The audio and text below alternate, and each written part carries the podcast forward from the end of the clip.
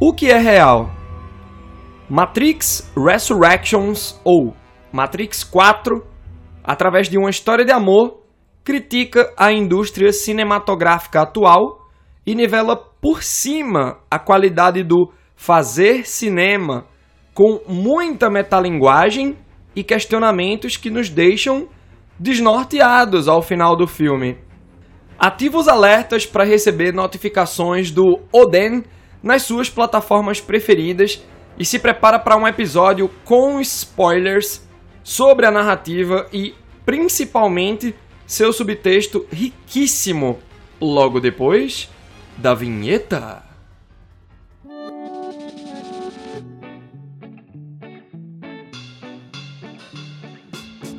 Oden, temperado com cultura pop.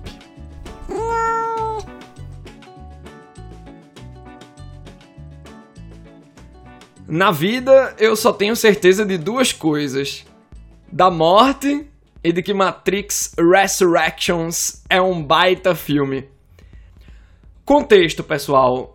Eu amo Matrix. Matrix e Kill Bill foram os filmes que mais marcaram minha adolescência. Eu não consegui ver o primeiro Matrix nos cinemas, mas aproveitei a oportunidade no Reloaded e Revolutions. E eu pirei com os conceitos, e estudava as mensagens do filme.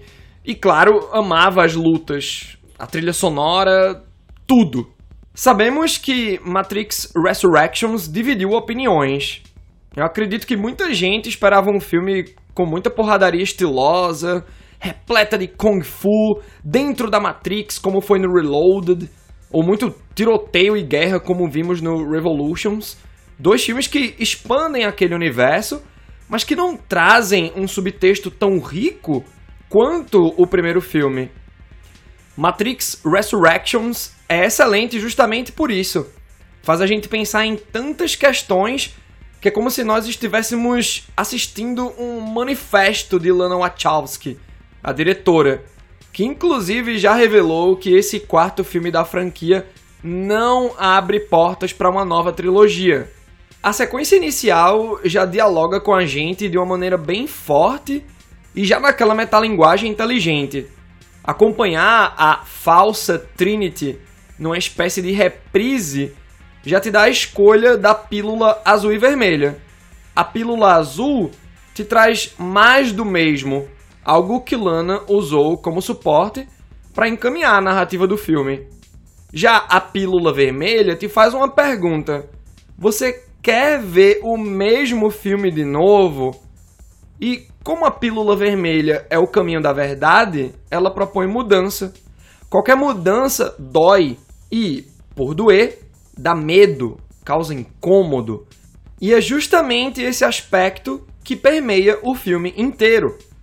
Narrativamente falando, temos o conceito da esteira ou do loop. Rolou um reboot na Matrix e alguns personagens vivem aqueles dias novamente e de novo, controlados pelo analista que substitui o arquiteto, o programa gerenciador da versão anterior. Esse analista surgiu a partir de uma guerra entre máquinas por conta de uma escassez de energia causada pelo tratado de paz entre Neo e Deus Ex Machina, o líder das máquinas, no final do Matrix Revolutions. E bom, com o analista vieram mudanças.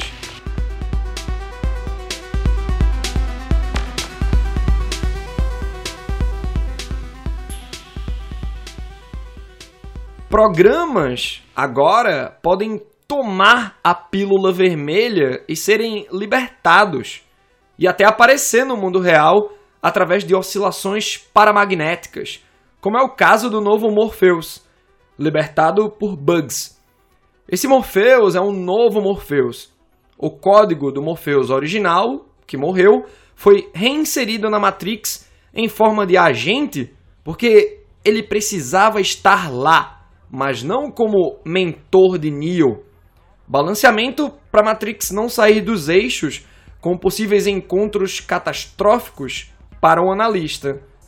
Por falar em agentes, eles agora estão obsoletos e deram lugar aos bots, zumbis do analista, que usa seres humanos como peças descartáveis, com direito a um modo swarm, onde esses bots agem em manada. Upgrades. Upgrades sádicos e que ferem totalmente a paz estabelecida há 60 anos. Falamos em bugs, ela e sua tripulação são ótimos. É massa ver uma nova geração, uma nova cidade, Isle, e uma Niobe anciã explicando que houve paz e hoje humanos coexistem com máquinas por conta do sacrifício de Neo e Trinity no Matrix Revolutions. A humanidade pôde prosperar ao ponto de comerem morangos. Olhem só. Porque nos Matrix anteriores era tipo um sucrilhos com gosto de ferrugem.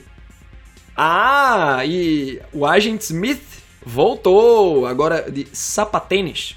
E sempre está presente nas cenas de ação que não são tão marcantes como as dos primeiros filmes. Mas isso porque o foco aqui é outro. E talvez a ação menos icônica seja mais um ponto na crítica da diretora.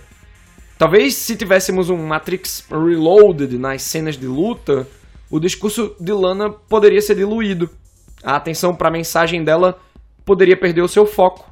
Talvez seja por isso que Neo tem um poder de repelir. É o famoso parar as balas no ar. Esse repel, né, essa capacidade de repelir do Neo é usada exaustivamente no Matrix Resurrections e impede a ação dos inimigos de se concretizar. Como se dissesse, não precisamos disso nesse filme. Bom, a grande sacada de Barney Stinson, e desculpa, gente, tá aí um ator que eu não consigo desassociar do papel em How I Met Your Mother. Não importa que série ou filme ele faça. Mas a sacada do analista é manter Neo e Trinity próximos, mas não tão próximos, por conta da força do amor e do quase amor. Quase amor é um sentimento que mescla esperança e desespero. E esses dois fatores são quase idênticos no que se refere a códigos. Esperança de se ter um amor e o desespero de quase se obter isso, mas não ter sucesso no final das contas. A Matrix anterior era mais sobre fatos, empirismo, leis da física. E a nova sobre ficção e sentimentos. Por que temos pensamentos ruins? Porque o nosso cérebro nos tortura. Tudo obra da nova Matrix para maximizar a produção, tomando como base Neo e Trinity. Neo e Trinity são a Matrix, no sentido de serem a base dos novos códigos que maltratam e manipulam. E lembram que após o Revolutions, quem resistia à Matrix pode sair de boa, o analista diz que agora ninguém mais quer sair. Tá todo mundo feliz. O mais assustador é perceber que estamos nessa situação no andar atual das coisas dentro do sistema capitalista na vida real. E essa é mais uma tapa que Lana Wachowski dá na gente através do filme. Mas não é só a gente que sente o incômodo da sugestão artística. A Warner, apostando num Matrix 4, mesmo se as Wachowski não voltassem, queria ver o quê? O que todo estúdio quer. Multidões indo ao cinema, bilheteria beirando ou passando do bilhão. Mas isso talvez viesse se elas fizessem o mesmo filme. Lily não topou por conta de burnout, de tanto dirigir filme, mas Lana aceitou. E ela aceitou porque tinha muita coisa para comunicar usando a base daquela franquia. Comunicou sobre repetição, comunicou sobre remakes, reboots, continuações, sobre ressurreição de personagens que deveriam estar descansando. E essa crítica sobre usar os mesmos recursos narrativos, os mesmos personagens, vêm de uma maneira bem chocante, crua e visceral, mostrando como foi que as máquinas, como o sistema trouxe os protagonistas de volta. Ver Neo e Trinity sendo torturados enquanto voltam à vida é quase uma profanação do nosso imaginário. Mas essa é a intenção, nos fazer perceber que o cinema, ao invés de se reinventar mais enquanto arte, está usando e abusando de fórmulas batidas. É por isso que Matrix Resurrections é tão genial, e sem uso exagerado da palavra genial. É genial porque, tal qual o Matrix original, tem mensagens fortes que usam a Matrix como ponte para nos mostrar as pílulas azul e vermelha da nossa vida real. Pois é, o filme transcendeu as telas. E aí, que pílula você escolheu? Se você puder compartilhar esse episódio, eu ficaria muito feliz. Nos vemos no próximo Oden!